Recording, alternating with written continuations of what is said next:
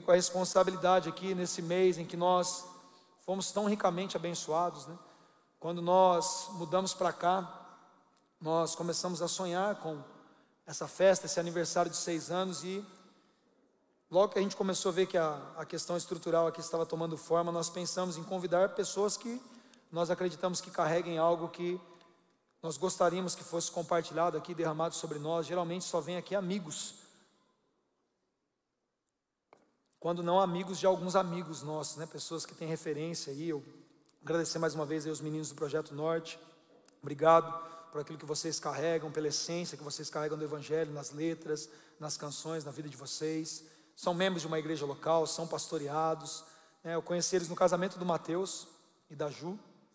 E assim, fiquei encantado com o som dos caras, fiquei encantado muito com as letras deles, muito profundas. E uma delas, essa letra Bote o Pé, ano passado, assim, foi uma ferramenta de Deus para guardar meu coração no ano tão difícil, no ano que a gente perdeu parentes, perdi amigos, perdi meu avô, e, e dá aquela chacoalhada, a gente fica com a alma abalada, e essa, essa canção foi muito poderosa para mim, sobre as fases, sobre as estações que a gente passa, e sentir o Espírito Santo nos guiando para avançarmos apesar das dificuldades, sentimos Jesus nos chamando para caminhar com Ele, apesar de todos os percalços dessa vida, é algo muito poderoso, muito glorioso, e Deus realmente usou essa canção para abençoar a minha vida. Obrigado, que Deus continue usando vocês para falarem do Evangelho de uma forma tão pura, tão única.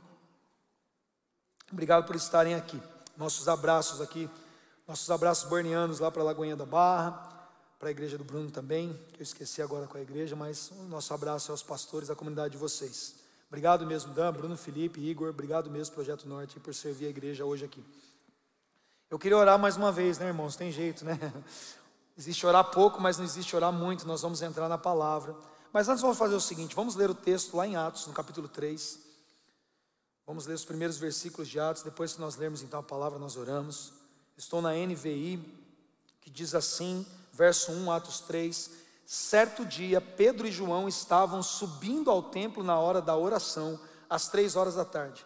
Estava sendo levado para a porta do templo chamada Formosa, um aleijado de nascença, que ali era colocado todos os dias para pedir esmolas aos que entravam no templo.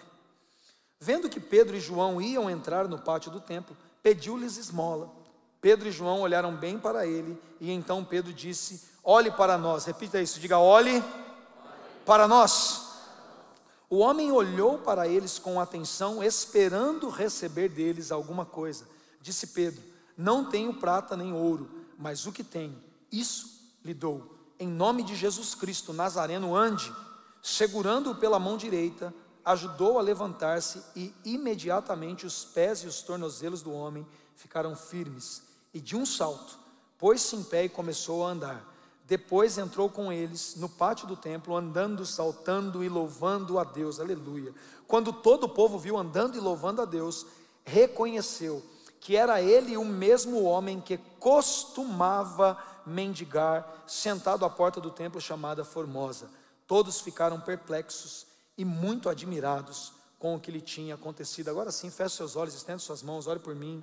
Pai, em nome de Jesus, nós estamos diante aqui da tua palavra e nós cremos no poder e na autoridade da tua palavra, Senhor, não apenas nesse lugar e nas nossas vidas, mas nós cremos que a tua palavra formou o mundo e o universo que nós conhecemos, meu Pai. Então nós reconhecemos que todo o poder do Senhor está na Sua palavra, e nós oramos agora para que esse poder do Senhor se manifeste nesse lugar, em cada coração, em cada vida, Senhor, porque nós sabemos que ela cumprirá aquilo para que ela foi enviada, ela não tornará para o Senhor vazia, mas fará aquilo que lhe apraz, Senhor. Então encontra agora nesse lugar, pelo poder do Teu Espírito Santo, corações quebrantados, corações enlastecidos, corações, ouvidos e mentes abertos para a Tua palavra, e nós glorificamos o Teu santo nome, reconhecemos que o Senhor é Deus Deus nesse lugar. Em nome de Jesus, se você concorda, diga amém.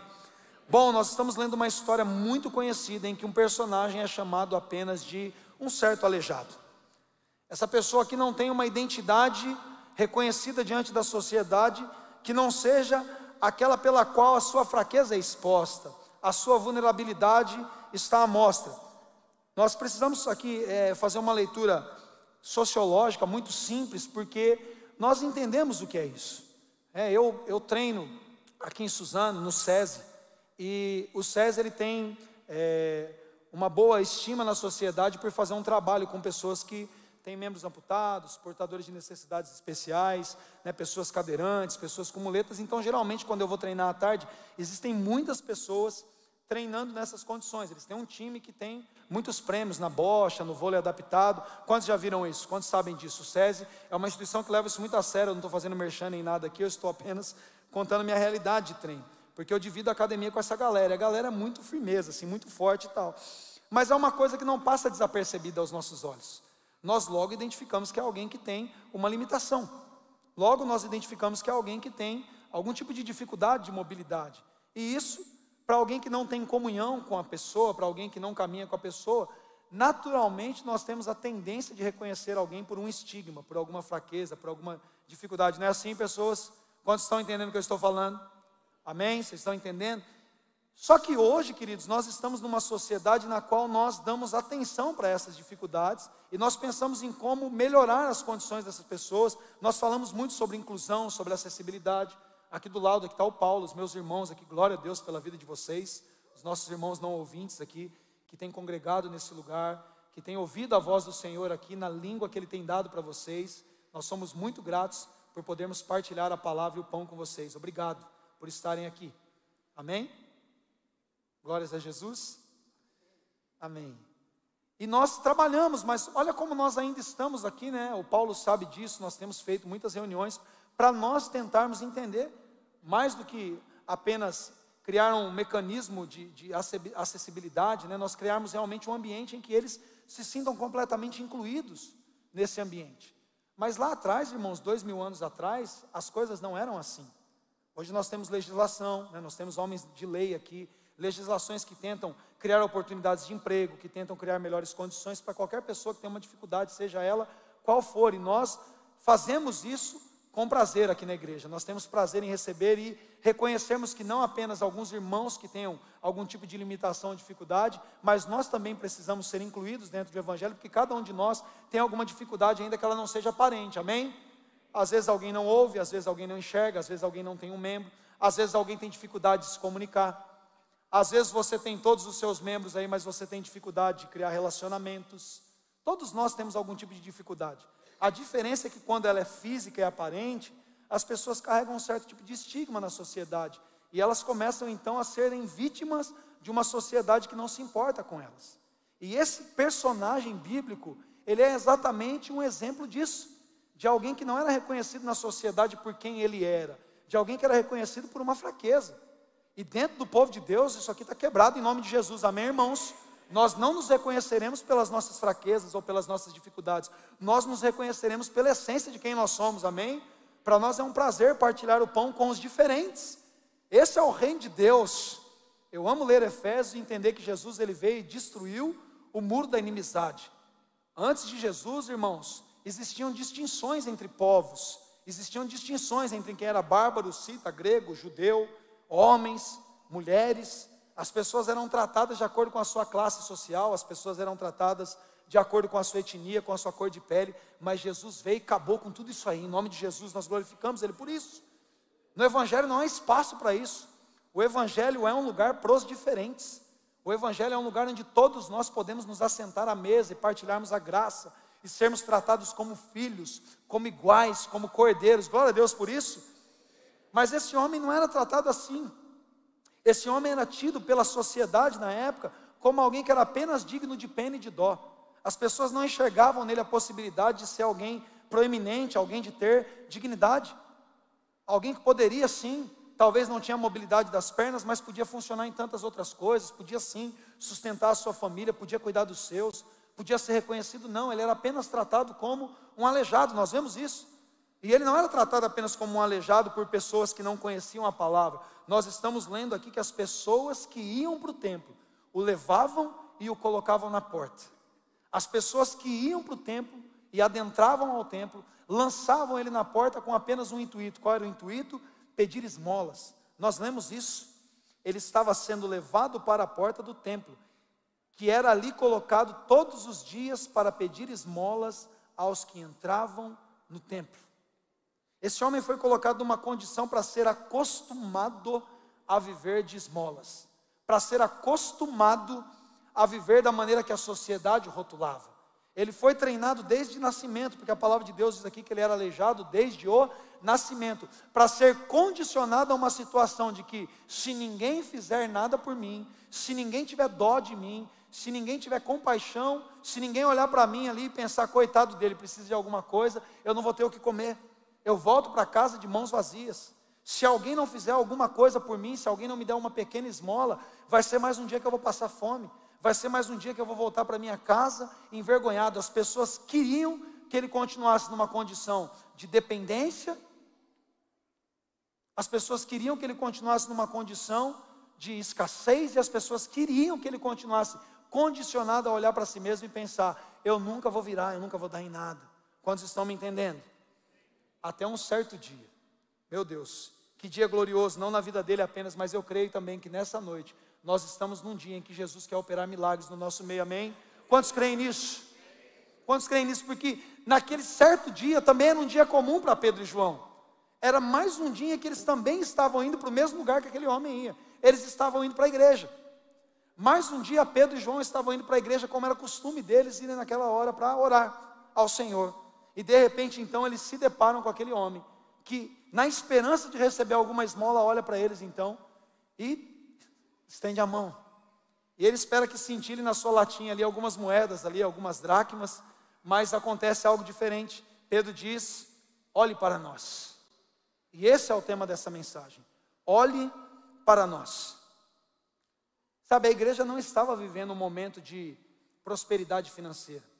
Nós olhamos Atos 2 e muitos de nós até pensamos que o texto de Atos 2 fala apenas de uma igreja que estava prosperando mas o texto de Atos 2 fala de uma igreja que estava prosperando espiritualmente, uma igreja que acabara de ser batizada pelo poder do Espírito Santo, mas uma igreja que, em paralelo a isso, experimentava escassez financeira. Quando você lê que eles vendiam as coisas e compartilhavam, não é porque apenas um espírito de generosidade estava presente, mas também eles estavam enfrentando severa pobreza. A igreja em Jerusalém, na Judéia, depois vai se espalhando uma pobreza, por quê? Porque eles também estavam começando a experimentar o que era ser desprezado por um defeito, por uma dificuldade, por uma fraqueza. A sociedade judaica naquela época, muito ligado ao Império Romano, começou a ter a igreja como pessoas que deveriam ser excluídas pela sua fé em Jesus. Então a igreja naquele momento estava descobrindo na sua própria pele o que era ser alguém excluído. Os cristãos estavam provando na sua própria pele agora o que era ser colocado de lado por algo que você acredita, o que era ser colocado de lado e receber um estigma do povo: ah, não, vocês são os nazarenos, vocês são o do caminho.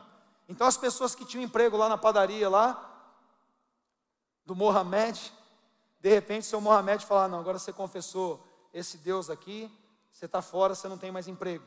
As pessoas que trabalhavam lá na plantação, na vinha do seu Jacó, agora vocês não podem trabalhar mais aqui, porque agora vocês abandonaram o nosso povo, vocês abandonaram a nossa fé.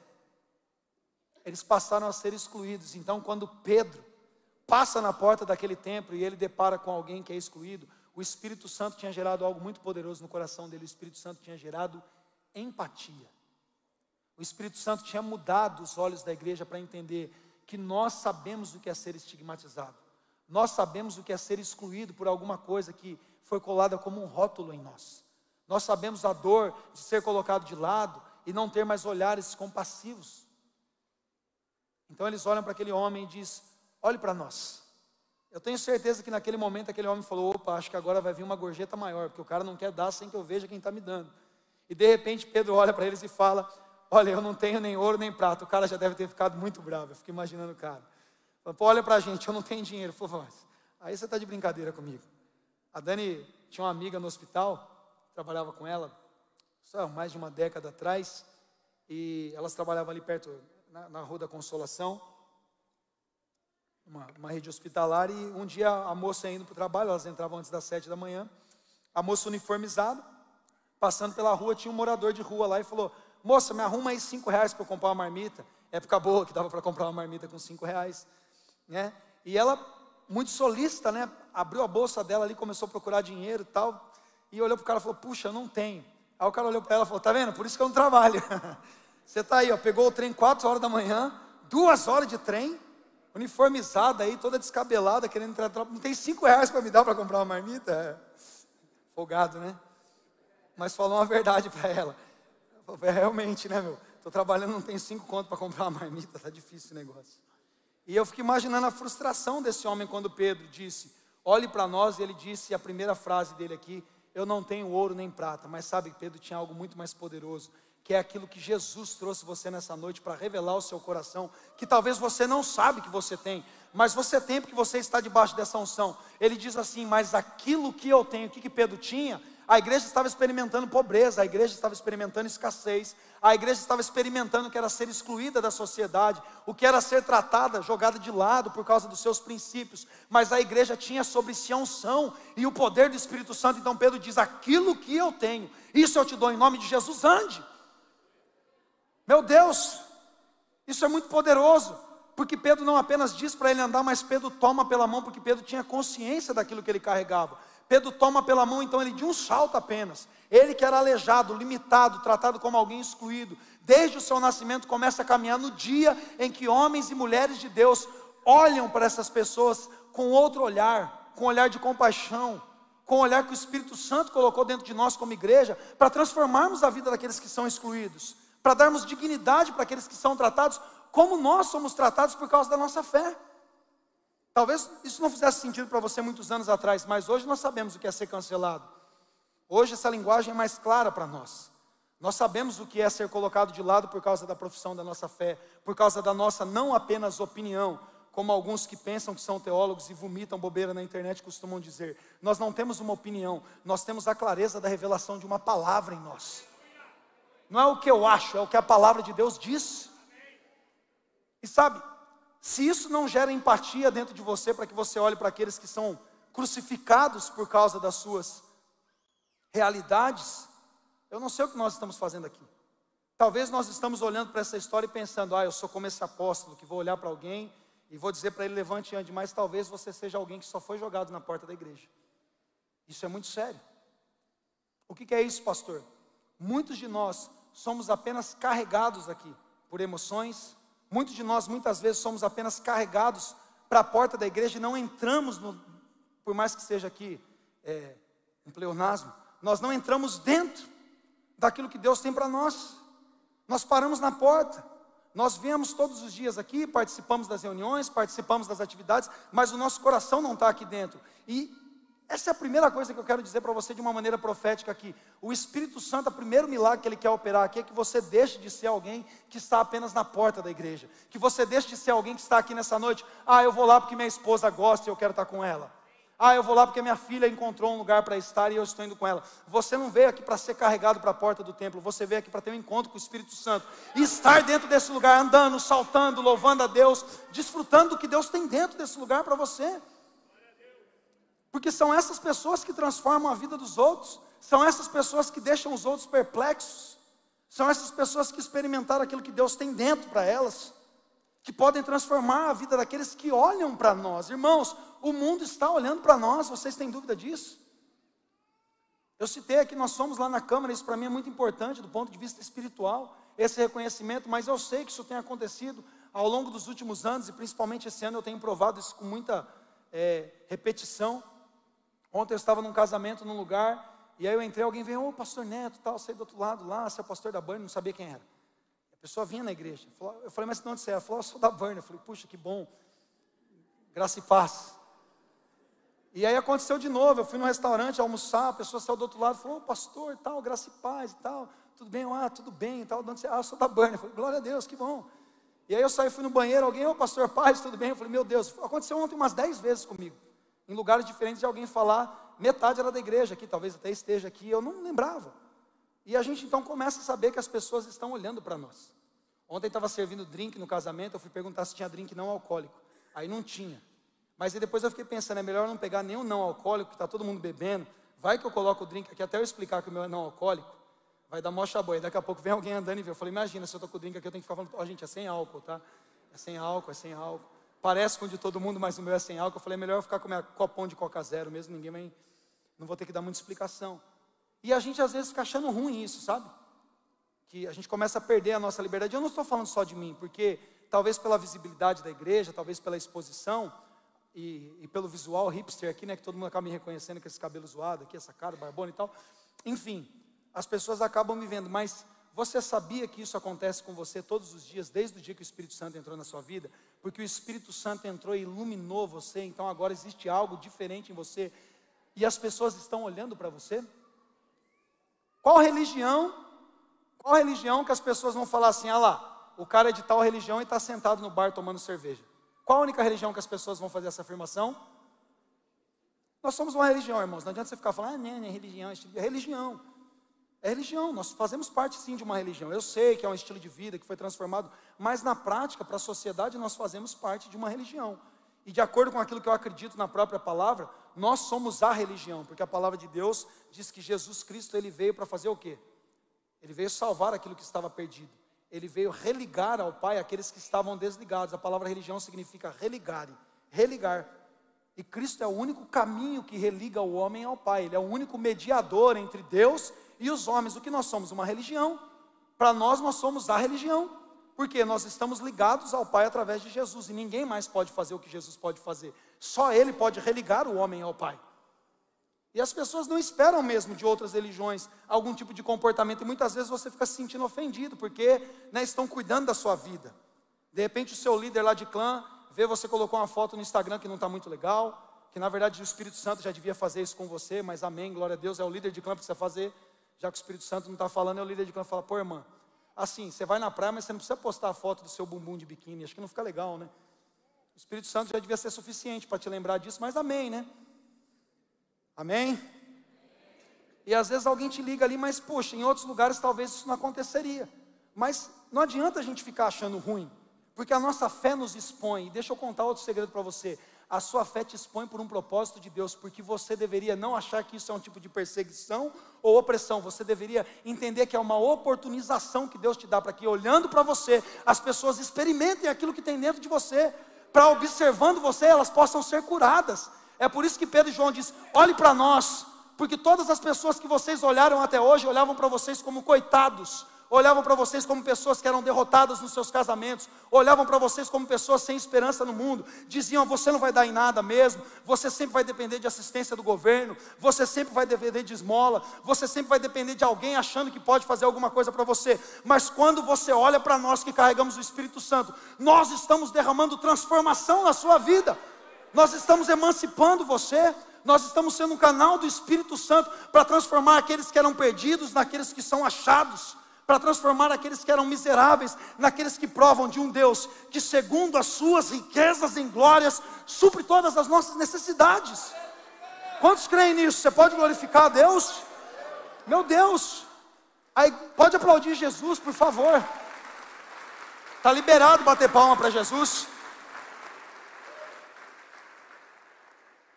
Qual o grande problema, irmãos? Muitas vezes nós nos comportamos como compartilhadores de esmolas. Muitas vezes nós adotamos uma postura de que tudo que nós temos para dar é esmola. Como assim, pastor? Vou explicar. Nós temos uma associação ligada na igreja Burn Up, é outra diretoria, é outra coisa, mas são irmãos aqui. E nós começamos a prestar assistência. É uma associação de defesa, de justiça social. E ela também foi reconhecida como utilidade pública. Inclusive o pastor, irmão e vereador Maurino fez todo esse trâmite para nós para reconhecer a importância dessa associação e a gente tem vínculo com a prefeitura prestando serviço no esporte, na educação, no reforço pedagógico. Nós vamos começar um trabalho agora com crianças e talvez até adultos com transtorno do espectro, espectro autista. Nós estamos fazendo isso. Nós arrecadamos toneladas de alimento na pandemia, distribuímos, nós continuamos fazendo isso. Nós enviamos lá roupas para Cracolândia, no Instituto Sonho, pastor Gabriel Preto que esteve aqui. Nós fazemos muitas coisas, mas deixa eu contar outra coisinha para você. Nós fazemos muito pouco e muito mal diante de outras religiões, inclusive de outras associações. O Rotary talvez faça muito melhor que a gente. Os irmãos kardecistas talvez façam muito melhor que a gente. Sagrado Coração de Jesus, os católicos talvez façam muito melhor que a gente. E a gente muitas vezes fica reduzindo o nosso trabalho a esse tipo de coisa, como se a igreja fosse levantada aqui para resolver problemas temporários. Sabe por que você dá comida hoje, amanhã o cara tem fome? Você veste alguém hoje, amanhã ele tem frio. Você visita um preso hoje, amanhã ele está lá dois, três, quatro anos, ele continua lá. Nós não devemos fazer isso, pastor? Claro que não, nós devemos fazer cada vez mais. Não é sobre isso que eu estou falando. Senão nós não tínhamos uma associação. Mas sabe o que são essas coisas meramente? Esmolas. Todas as vezes que nós fazemos isso, nós deveremos, nós deveremos continuar fazendo isso cada vez mais. Amém, irmãos? Vocês estão entendendo que eu não estou falando contra, né? Mas o Espírito Santo de Deus não nos capacitou para fazermos com que as moedas das nossas esmolas cintilem na lata de mendigos. Nós não fomos chamados aqui para oferecermos esmolas temporárias, nós somos chamados para fazermos milagres duradouros na vida dos homens. Jesus não chamou você aqui, inclusive, para apenas te dar algum tipo de esmola, para a palavra dele apenas confortar o seu coração para a palavra de Deus apenas te transformar para você se sentir melhor essa próxima semana, mas muitas vezes nós mesmos nos sentamos como mendigos aqui, esperando que caia algum pão na nossa boca para a gente aguentar uma semana. Muitas vezes nós viemos para o templo com esse comportamento de alguém que está só na porta esperando, ah, o pastor vai pregar um sermão e eu aguento então esse meu casamento até domingo que vem. Ufa, comi um pedacinho de pão, estou tranquilo. Ah, não, puxa, o pessoal do Projeto Norte veio aqui e cantou essa música, bote o pé que bote o chão. Eu consigo aguentar esse porre desse meu emprego mais uma semana, até domingo que vem eu dou conta. E aí nós então comemos uma esmola que nós compramos ali, nós comemos um pedacinho de pão com a esmola que nós recebemos. Jesus não chamou você aqui para te dar uma esmola. Jesus não chamou aqui para fazer um milagre temporário na sua vida. Jesus te chamou para transformar você num milagre ambulante, para transformar você num milagre permanente. Você crê nisso? Você crê nisso? Então, tire da sua mente, em nome de Jesus, primeiro, essa visão de ser alguém que está sentado aqui apenas para receber uma esmola de Deus. Deus não veio para te dar esmola, Deus veio para te dar vida e vida abundante. Deus veio aqui para transformar você de um pedinte, de alguém que era reconhecido apenas pelos seus defeitos, de alguém que era tratado apenas pelo seu rótulo. Ah lá, a casada a segunda vez. Ah lá, o cara que faliu duas empresas. Ah lá, aquele cara de novo arrebentado nos seus problemas financeiros. Ah lá, o coxo. Olha o aleijado ali. Olha o cara que depende de alguém para empurrar ele, depende da misericórdia de alguém para ter um caminho acessível. Não, sabe o que a palavra de Deus diz para nós? Que nós não fomos chamados apenas para criar acessibilidade. Abre comigo lá em Hebreus 12, 12. Muitas vezes nós estamos apenas pensando em criar caminhos acessíveis para as pessoas entrarem na igreja. Tá bom, tá na porta, aqui tá perto dos crentes. Não. Jesus nos chamou para fortalecermos as mãos enfraquecidas e os joelhos vacilantes, e preste atenção nisso. O próximo verso vai dizer para nós: façam caminhos retos para os seus pés, para que o manco não se desvie antes, antes, diga comigo, seja curado. Queridos, é tão sério aquilo que nós somos chamados para fazer que Deus não está dizendo para nós que nós apenas vamos criar acessibilidade para as pessoas conseguirem sentar na igreja, então tá bom, cumpri minha meta. Por quê? Porque a nossa igreja está cheia. Que as pessoas passam aqui na frente e falam, puxa, seis anos da igreja Burn, tem 1.500 pessoas no domingo. Olha que legal. Tem um caminho lá que as pessoas estão conseguindo chegar e sentar na cadeira. Não, nós não estamos apenas aqui para colocar pessoas na porta do templo. Nós estamos aqui para que as pessoas entrem saltando e louvando a Deus. E aqueles que olharem para essas pessoas, voltem para suas casas perplexos, dizendo: Deus operou um grande milagre naquela vida. Ela era uma aleijada no seu casamento, ele era um manco nos seus relacionamentos. Eles eram pessoas estigmatizadas, mas agora são pessoas que desfrutam da glória e da graça de Deus Todo-Poderoso. Eu tenho orado tanto pelo nosso próximo ano. Eu queria que o banjo subisse primeiro. Porque eu acho que eu nunca disse isso em 40 anos, eu não sei quando eu vou dizer isso depois. Dá para o banjo subir aqui, por favor? Para que teclado quando tem banjo? Desculpa os tecladistas aí, mas, né, gente? Quem já falou alguma vez numa pregação, por favor, o banjo poderia só lá na Irlanda do Norte. Ah, talvez no Texas, né, os mães americanos lá também funciona. Mas aqui no Brasil eu duvido que algum pastor já disse isso. Obrigado, senhor, pela primazia. Você pensa que é só o Projeto Norte que é pioneira? Eu sou o primeiro pastor a falar no final. para o banjo subir para me acompanhar. Meu Deus. Eu tenho orado muito por esse sétimo ano, irmãos. Orado de verdade, porque eu creio naquilo que Deus tem liberado sobre nós. Eu creio naquilo que Deus tem liberado sobre nós, irmãos, e eu não creio agora que fica mais fácil ver. O pastor Marlon disse aqui que ele estava com a gente desde o primeiro culto na nossa casa. Sabe o que nós tínhamos quando Deus falou com a gente? Uma palavra. É exatamente tudo que nós tínhamos. Nós tínhamos uma palavra. Nós não tínhamos a estrutura de uma grande igreja por trás de nós. Nós não tínhamos um sobrenome, um pedigree, gospel, para nos apoiar. A gente não tinha recurso no caixa nós tínhamos apenas uma palavra. Sabe o que Deus está liberando para você aqui? Você vai abrir seu aplicativo de conta, provavelmente ele não vai ficar com oito dígitos, porque a gente está ouvindo isso aqui. Você vai voltar amanhã para sua casa e as dificuldades que você tem de relacionamento, as conversas que você não teve, os problemas que você teve, todos eles estarão lá. Você vai voltar para o seu mesmo escritório, oficina, para a sua sala de trabalho. As coisas humanamente nos nossos olhos estarão exatamente do mesmo jeito. As coisas no reino material estarão do mesmo jeito. Mas sabe com o que você vai voltar? Com uma palavra. E você não precisa de nada mais além disso. Pela fé nós cremos que o mundo como nós conhecemos foi formado pelo quê? Uma palavra. O mundo foi criado por uma palavra. Deus disse: haja luz e ouve-los. Salmo 107, os versículos 19 a 21. Ontem Deus falou tanto comigo sobre isso. Na angústia deles, eles clamaram ao Senhor. Pode colocar o Salmo 107, versículo 19. Na sua aflição, clamaram ao Senhor e ele os salvou da tribulação em que se encontravam. Como ele fez isso? Ele enviou a sua palavra. Coloque-se em pé. E a sua palavra os curou. E a sua palavra os livrou da morte. Então, que eles deem graças ao Senhor por seu amor leal e por suas maravilhas em favor dos homens.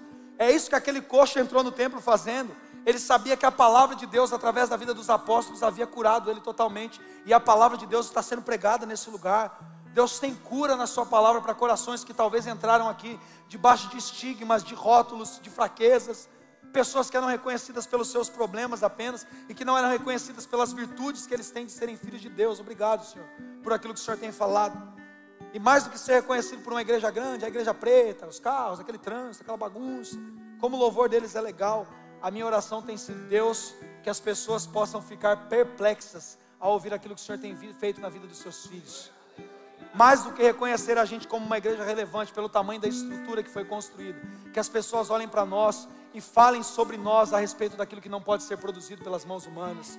Não é o nosso louvor que é legal, não é a nossa estrutura que é boa, não é o nosso staff que funciona, ah, o pastor prega bem. Não, não tem nada a ver com isso. Tem a ver com a unção do Espírito Santo manifesta nesse lugar, com coisas que ninguém pode reproduzir, com coisas que Deus tem feito, e é isso que vão reconhecer na sua vida. As pessoas vão reconhecer isso, as pessoas vão olhar para você. Volte, por favor, para esse verso final que nós lemos. Final do verso 10 de Atos 3 vai dizer assim: Todos ficaram perplexos e muito admirados com o que havia acontecido. Essa é a palavra que Deus quer liberar para você hoje. Mais do que desfrutar de um milagre temporário.